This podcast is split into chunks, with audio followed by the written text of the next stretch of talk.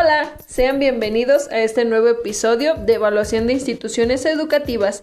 Mi nombre es Claudia Maldonado Jasso y en este segundo episodio voy a presentar sobre los principales modelos de evaluación y las dimensiones de la evaluación en los procesos de enseñanza y aprendizaje.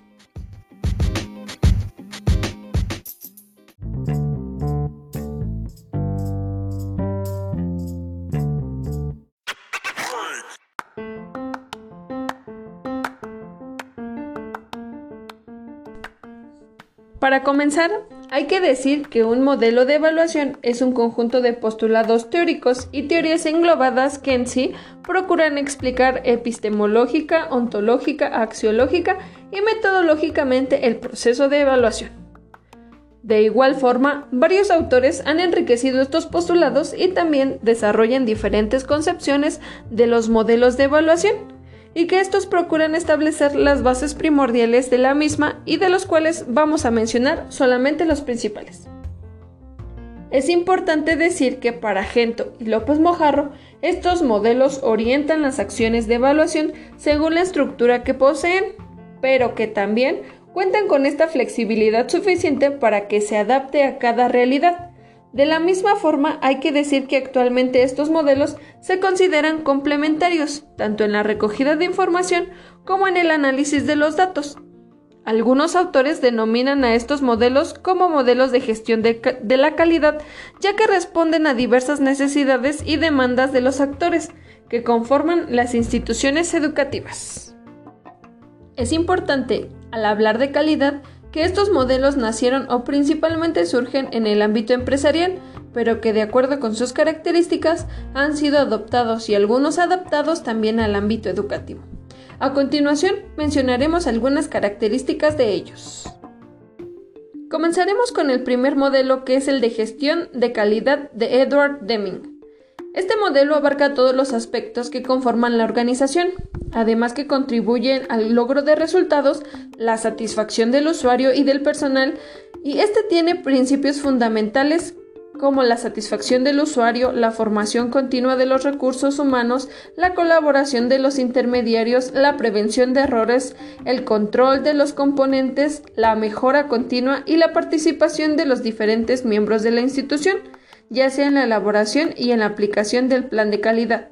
En este caso, en la escuela, el plan determina en términos estadísticos la satisfacción de los clientes o de los usuarios, y en este caso, pues serían los alumnos y los padres de familia. El segundo modelo es el norteamericano Malcolm Baldrige. Este se establece en 1987 y enfatiza la implicación de todos los componentes de la organización, tanto en los procesos de producción como la distribución de los productos o servicios con el propósito de mejorar la gestión de la calidad de la organización, además de que éste ayuda a mejorar las prácticas, capacidades y resultados para el desempeño organizacional. De esta forma, le permitirá facilitar la comunicación y la información entre las organizaciones educativas y de otros tipos, además de que también ayuda a comprender y mejorar el desempeño, ser una guía para la planificación de oportunidades para el aprendizaje. El siguiente modelo es el de la excelencia en educación. Este modelo es creado con el propósito de favorecer los procesos de mejora, además que permite evaluar toda la institución en su conjunto, identificar los puntos críticos y también plantear acciones para la mejora. Este modelo se estructura en nueve criterios flexibles que son categorizados como agentes facilitadores y resultados.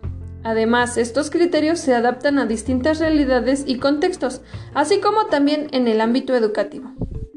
Como se menciona, estos tres modelos fueron creados en el ámbito empresarial, pero que han sido adaptados en el ámbito educativo. Ahora vamos a hablar sobre los modelos que están basados en la evaluación de instituciones educativas. El primero es el modelo de calidad total en instituciones educativas de Samuel Gento. Este se basa en la distribución de sus componentes. Hacen el efecto global de la mejora en una forma integrada, apuntando hacia la calidad. Este modelo considera que cada componente repercute en la calidad, de la misma manera que si alguno mejora o se deteriora, la institución educativa reajusta su nivel de calidad, pero que continúa funcionando como una unidad. Los componentes básicos del modelo son los identificadores y los predictores. De esta forma, al observar los resultados, se puede conocer la calidad de la institución y posteriormente buscar los aspectos en los que conviene intervenir para la mejora de los resultados. Otro de los modelos es el de evaluación para la mejora de la calidad educativa de Casanova, este nos plantea que es posible que un modelo evaluador responda a las necesidades y características de cada institución, elaborado por el propio personal, ya que tiene un carácter práctico y además de que su finalidad es dirigir el cambio hacia la mejora. Considera que la evaluación de la calidad se mide a través de la operativización de los siguientes factores que son gestión de desarrollo interno, relaciones sociales y resultados, además de que cada factor cuenta con indicadores válidos para la realización de evaluaciones internas como de evaluaciones externas y que se puede aplicar en cuatro fases, como son la planificación, la ejecución, la información y la toma de decisiones. De forma global podemos decir que estos modelos de evaluación tienen como objetivo conocer la realidad de la institución en sus distintos aspectos para gestionar proyectos que mejoren la calidad de la organización, cada uno con sus características y necesidades particulares. Además, también deben responder a la innovación, por lo tanto, las estrategias que emplean deben ser específicas. Es por eso que la evaluación debe atender a la diversidad. Una vez que se abordaron los modelos, es momento de pasar a las dimensiones de la evaluación en el proceso de enseñanza-aprendizaje a través del diagnóstico de las prácticas de evaluación. Primeramente, es necesario decidir qué se va a evaluar, para qué hacerlo, cuándo realizarla, qué herramientas aplicar, quién evaluará y qué indicadores se emplearán. A continuación, abordaremos cada uno de estos aspectos y características de la evaluación. Primeramente abordaremos qué evaluar. En este caso, se debe decidir si se va a evaluar la institución en su totalidad o solo una parte de esta, ya que la evaluación se puede hacer de forma global o parcial.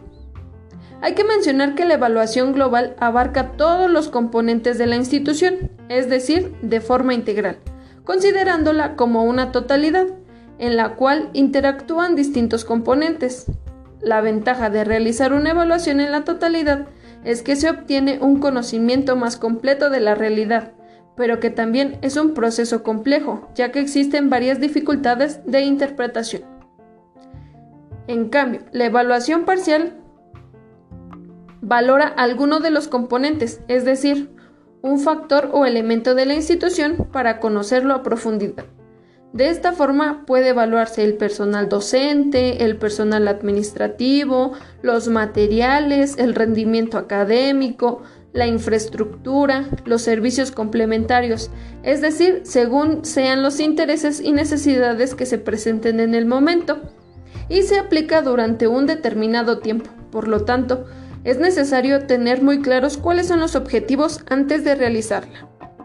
La ventaja de esta evaluación es la viabilidad de su realización, por lo puntual que resulta la aplicación. Sin embargo, también es una desventaja, ya que se debe esperar mucho tiempo para lograr tener un conocimiento de la institución en su conjunto, además de que se corre el riesgo de que cuando se tenga esa información ya hayan cambiado los factores que se estudiaron desde un principio. Continuando con esto, ahora vamos al punto de ¿para qué evaluar? Esto puede ser según su función o finalidad, ya que puede ser desde la evaluación diagnóstica o de entrada hasta una evaluación de seguimiento y evaluación final. En este caso, la evaluación diagnóstica permite identificar cuáles son las características, ya sea de uno o varios ámbitos, con fines de ajuste o de mejora, y se aplica al inicio del proceso. La evaluación de seguimiento se cumple al realizarse una evaluación formativa y también una sumativa. La evaluación formativa se aplica durante el desarrollo de un programa o proyecto y esta evaluación se hace mediante el proceso en un contexto determinado y tiene por objetivo optimizar su ejecución. Sin embargo, la evaluación sumativa valora los productos, es decir, que nos muestren los resultados obtenidos y la toma de decisiones se orienta a partir de esos resultados para saber si se acepta o no el proyecto. Igualmente, se plantea lo que es la evaluación final, que consiste en la obtención de datos al terminar el periodo de tiempo previsto para aplicar el proyecto. Los resultados que se recogen se analizan en relación con las metas u objetivos propuestos y se trata de una evaluación a partir de un criterio. Es importante que cualquiera que sea la evaluación, los resultados se deben emplear para iniciar el diseño de un plan de mejora institucional. Continuemos con cuándo y para qué evaluar. La evaluación se puede realizar en distintos momentos, ya sea inicial o diagnóstica, evaluación continua y evaluación sumativa. También se puede considerar la evaluación diferida que tiene por finalidad valorar el impacto del proyecto ejecutado. Esto nos da paso a definir cómo se evalúa. Esto se orienta dependiendo del diseño de evaluación que se realizará, así como la propuesta de, qué se va a evaluar. Una vez teniendo claro eso, es necesario saber con qué se va a evaluar. Esto se refiere a las técnicas e instrumentos que nos permitirán obtener la información necesaria para la evaluación. Puede ser estructurada, semiestructurada o no estructurada, y también ser tratadas como técnicas cuantitativas o cualitativas. Algunos de los instrumentos pueden ser los cuestionarios, guiones de entrevista, fichas de observación, listas de cotejo, entre otras. Ahora, es necesario también saber quién evaluará. Por ello, se determinará si será interna, externa o mixta. La evaluación interna se realiza por medio de los integrantes de la institución evaluada con el propósito de valorar la calidad del servicio que se imparte en esta evaluación. Además, presenta varias alternativas como la autoevaluación, la heteroevaluación y la coevaluación. Como sabemos, la autoevaluación ocurre cuando la evaluación recae sobre el mismo grupo de personas que es evaluado, es decir, el evaluador y el evaluado son compartidos por las mismas personas. La heteroevaluación ocurre cuando el evaluador y los evaluados recaen en personas distintas, pero que son de la misma institución. Y en cuanto a la coevaluación, los evaluadores y los evaluados intercambian sus roles de forma alternativa. La evaluación externa se produce cuando hay personas que no pertenecen a la institución y éstas evalúan el funcionamiento, además de que estos evaluadores son expertos en la materia, pero no están involucrados con la dinámica diaria de la organización. La evaluación mixta ocurre cuando las instituciones son evaluadas por los propios miembros, pero que también reciben apoyo de agentes externos, quienes participan en la elaboración y diseño de estrategias y de herramientas que permiten la recogida de información, además de que también están en constante diálogo entre los miembros del personal para la elaboración de un informe. Ya que se conocieron qué es lo que se va a evaluar y cómo, es necesario también saber cuáles son los indicadores que se emplearán, es decir, cuáles son los referentes o elementos sobre los cuales se basará la evaluación, y estos pueden ser, como se menciona antes, cualitativos o cuantitativos, ya que constituyen a situaciones observables, verificables y que servirán para medir el grado de cercanía que tiene con la situación real. Ya que hemos entendido lo anterior, es necesario identificar cuáles son los elementos y los momentos en los que es necesario realizar una evaluación, ya que como proceso justifica la práctica evaluativa que permite la mejora del centro o de la institución educativa, también es importante tener en cuenta cómo se va a evaluar, en qué momento, para qué hacerlo, con qué herramientas, quiénes lo harán y qué referentes emplearán, ya que no todo es tan fácil como se ve.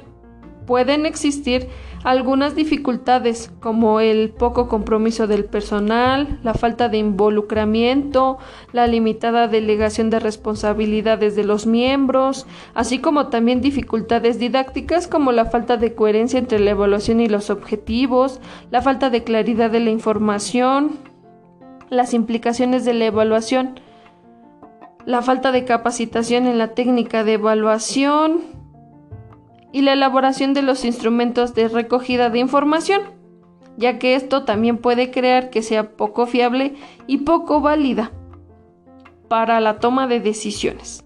Bueno, pues agradezco su atención. Con esto cerramos el segundo episodio de nuestro podcast de evaluación y certificación de instituciones educativas.